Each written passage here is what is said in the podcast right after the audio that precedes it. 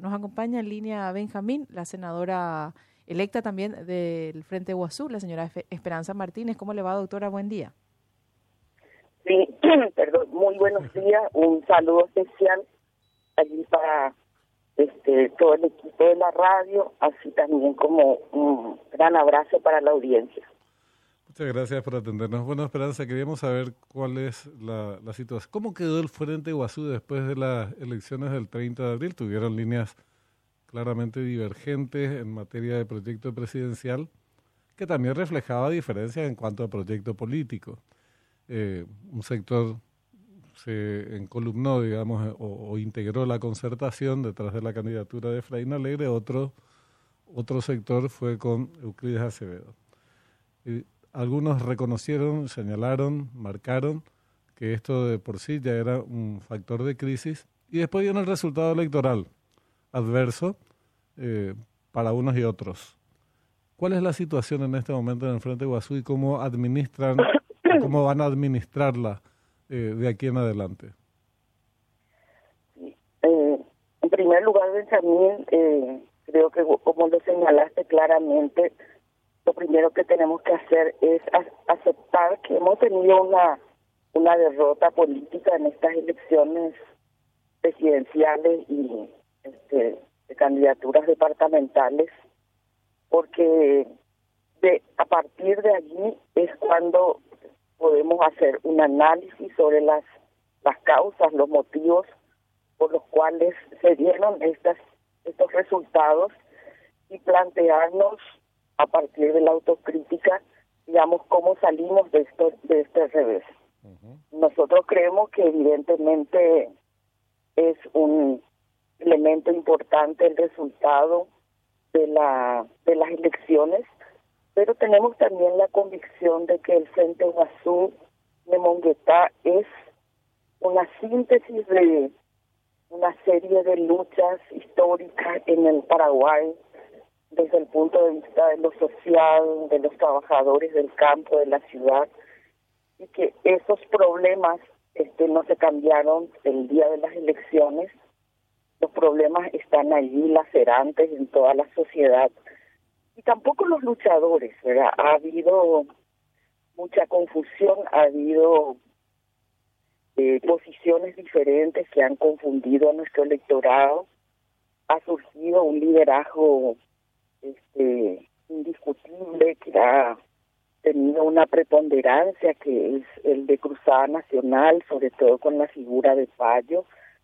Y bueno, todos esos elementos son parte de un análisis estamos haciendo al interior del Frente Guazú. Nos hemos dado un tiempo de espera hasta el 17 de junio para que cada uno de los partidos integrantes hagan sus asambleas este, al interior de sus partidos, eh, qué sé yo, de, los comités políticos, de las asambleas, eh, de consultas a nivel nacional con todos sus liderazgos más importantes y traer propuestas de cómo, digamos, reconstruimos el espacio, cómo, qué, líneas políticas y estratégicas vamos a seguir adelante.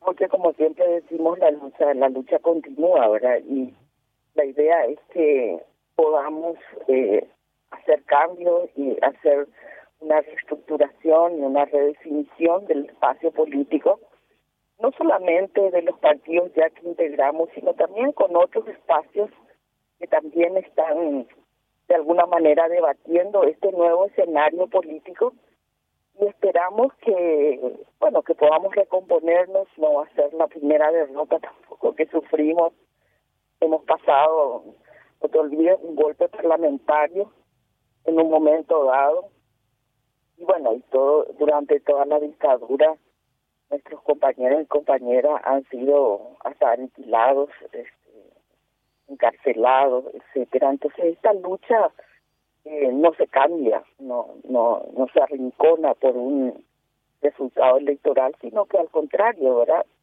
Uno tiene que tener humildad en política más que soberbia y, bueno, sobre todo una capacidad de análisis, de reconocer dónde están las dificultades, los errores, dónde están este, las, las condiciones que pueden ser modificadas, algunas no pueden ser modificadas de, de parte nuestra y continuar la lucha. Eh, creo que no hay otro camino. Ahora, como señalas, hay, hay derrotas que efectivamente cohesionan. Es el caso de, del 2012, cuando Lugo es destituido. Eso hizo que el Frente Guazú se cohesione eh, políticamente. Pero hay otras derrotas que disgregan, y en ese sentido va la pregunta: eh, ¿existe el riesgo de que el Frente Guazú, frente a esta situación, que fue ya dividido, digo, políticamente en el terreno electoral en cuanto a la campaña presidencial. No sé en las otras campañas cómo, cómo, cómo actuaron eh, como Frente Guazú. No sé si actuaron unificada o también eh, fueron de manera dividida, pero la pregunta es, ¿existe el riesgo eh, cierto de que esta derrota profundice esa crisis y avance en un sentido de con riesgos, como te decía, de disgregación, de sectores que se aparten o que se disuelva como tal el Frente Guazú? ¿Estas posibilidades están planteadas en el horizonte político del Frente Guazú? Y pudiera ser que algunos sectores eh, no integrar de nuevo el espacio, ¿verdad? Siempre existe esa posibilidad, pero eh, la idea es eh, replantearnos eh, sobre todo nuevas reglas de, este, de, conducta al interior de la organización, eh, mejorar un poco todo lo que es la inserción territorial, eh, trabajar un poco este el, el tema, digamos, de la capacitación de nuestros compañeros que van a ocupar eh, espacios de liderazgo o que quieran ocupar cargos públicos, etcétera. Hay como una idea en realidad de cómo fortalecer una organización política eh, con reglas muy muy claras para todos, ¿verdad? Porque creo que uno de los problemas ha sido, digamos, nuestra indisciplina, ¿verdad? En el sentido que tomábamos decisiones, pero de repente un sector eh, cumplía parcialmente, pero bueno, por la unidad no importa. Y hemos tenido esas, esas miradas, digamos, como que tratar de disculpar todas las cosas y creo que eso es uno de los temas que tenemos que replantearnos. Las reglas son claras, nos adherimos sobre reglas claras, entonces como en toda organización, todos cumplimos y eso nos ayuda y nos fortalece, ¿verdad?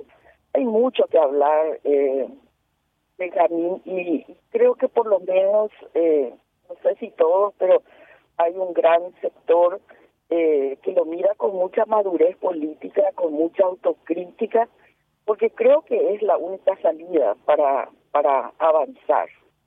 no sé si yo soy siempre muy optimista, pero creo que, que vamos eh, en breve poder tener una, una nueva hoja de ruta y vamos a avanzar y seguramente recuperar el espacio eh, que estábamos ocupando eh, porque creemos que nuestras luchas son legítimas.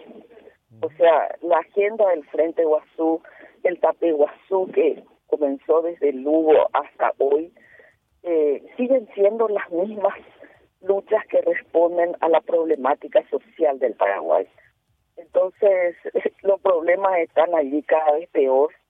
Eh, yo deseo lo mejor al nuevo gobierno, porque es un gobierno que va a regir para todos los paraguayos y paraguayas, pero este, tengo mis temores de que los problemas en realidad no no mejoren, sino que puedan empeorar. Y, y este país está está al borde de una crisis social, lo ha demostrado esta situación de indignación por el, por la, las denuncias de fraude, etcétera, pero es una muestra eh, de cómo eh, hay una sensibilidad social, una rabia contenida, etcétera, por las condiciones, ¿verdad? Desde la pandemia fuimos por todas las razones que se sumaron y otras más, digamos a nivel internacional, la crisis, este, eh, digamos de la disputa multipolar, aumenta el, petróleo, aumenta la inflación, o sea, hay muchos determinantes eh, que son responsables de que la crisis haya empeorado Y, si no hay respuestas, eh, Benjamín, la sociedad va a buscar, va a buscar las respuestas posibles. Por eso que nosotros creemos que el Frente Guazú eh, perdió unas elecciones, indudablemente, pero sigue siendo una fuerza importante, tiene que recuperar, eh, digamos, su, su historia y tiene que eh, refundarse, revisar aquellas cosas que no que hemos errado, que hemos eh, hecho eh, mal y entonces eh, creo que eso va a dar una sorpresa en corto plazo. Ahora, cuando hablas de refundarse, esa es una tarea, una, una definición muy gruesa y requiere de muchos acuerdos políticos. Y hay un factor adverso que trasciende lo puramente electoral, que es la ausencia de Fernando Lugo. Eh, yo soy de los que opina, vamos a los periodistas te dicen, existe, dicen que, no, yo, yo opino que Lugo era un factor determinante en cuanto a la aglutinación de fuerzas distintas, incluso con diferencias políticas eh, entre sí, pero Lugo los, los aglutinaba, las aglutinaba. Eh, sin embargo, su ausencia potencia ese, ese, esa dinámica hacia la dispersión. Esperanza, yo supongo que ustedes manejan esta variable que no es una simple variable, es un factor importante. Indudablemente, Benjamín, indudable. Y parte de los resultados eh, ha sido, digamos, la, la dificultad todavía de Fernando de poder integrar y poder acompañar, pero sobre todo la, la, la disputa entre los compañeros imagínate que no, no hemos podido eh, tener una, una foto de todos los candidatos eh, eh, para hacer una, una publicidad de la lista 40, ¿verdad? Entonces, pero son parte de los procesos de realidad porque los liderazgos, claro que son importantes y hay momentos de grandes liderazgos y hay momentos en que no hay grandes liderazgos, pero la vida continúa y y la lucha política continúa. Entonces, con más razón, ante la ausencia de un liderazgo indiscutible como el de Fernando, eh, tenemos que apelar a una organización fuerte, a una organización eh, estructurada eh, que pueda crecer por sí misma y ojalá podamos conquistar liderazgos tan importantes como el de Fernando. Y yo siempre digo que el Frente Guazú tiene que apostar a construir 50, 100 nuevos liderazgos en el Paraguay y que tenemos que apostar eh, a la gente más joven, a las mujeres, este, como como nuevos símbolos que hoy, eh, digamos, la sociedad está eh, mirando, está pidiendo cambios, ¿verdad? Entonces hay mucho que mucho que pensar, mucho que conversar y, mucho que cambiar este, en nuestras prácticas políticas, Benjamín, de modo que, como dicen los, creo que los chinos, los japoneses, no sé bien, que las crisis también son oportunidades para eh, poder hacer estos cambios, porque si no, es como que no es necesario, todo está todo muy bien, cuando en realidad hay cosas que corregir. Y la autocrítica pues siempre es muy dolorosa, muy difícil, eh, todos eh, nosotros tenemos una práctica como decía mi mamá este él fui decía ella hacía chistes cuando entre hermanos éramos seis hermanos y ella decía quién hizo tal cosa y ella misma respondía él fui mm. verdad entonces siempre había otro responsable y no nosotros verdad como como eh, en, en broma señalándonos que no queríamos asumir nuestra nuestros propios nuestras propias responsabilidades, ¿no? Y eso es muy frecuente en política. Queremos culparle a todos los demás eh, de nuestra responsabilidad. Sí, sí, y Es cierto, es cierto mm. que eh, el, el Partido Colorado tiene, tiene todo lo que le criticamos, pero eh, el problema es nosotros, porque no podemos ser eh, también muy fuertes y podemos eh, eh, ocupar los espacios que requerimos, que demandamos, que queremos.